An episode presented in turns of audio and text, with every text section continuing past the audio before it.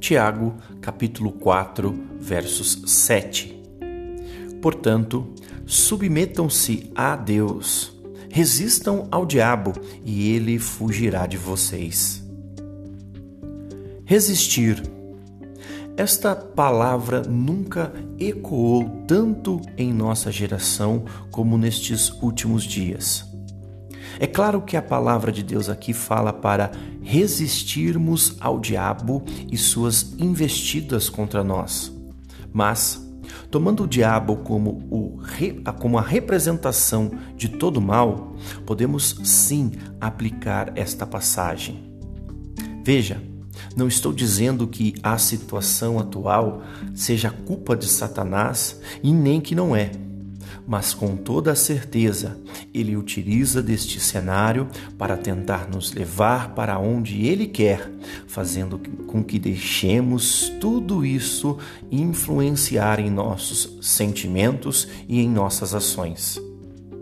Ele irá tentar fazer com que tomemos nossas decisões baseadas no medo, no desespero, na ansiedade, na depressão isso com certeza nos levará à destruição.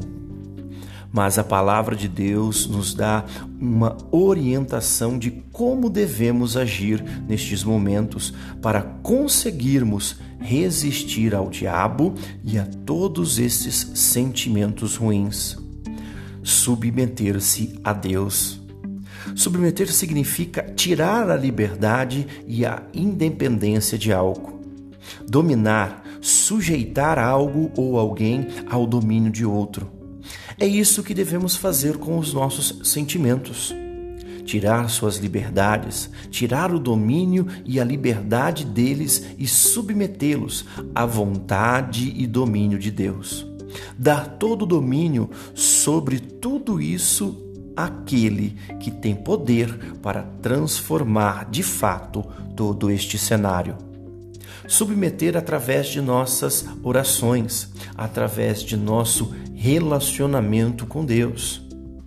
Minha oração por você hoje é que você consiga submeter, através de suas orações, todos os sentimentos que te perturbam, tudo aquilo que te incomoda, ao domínio deste nosso Deus poderoso, para que você consiga resisti-los e vencê-los.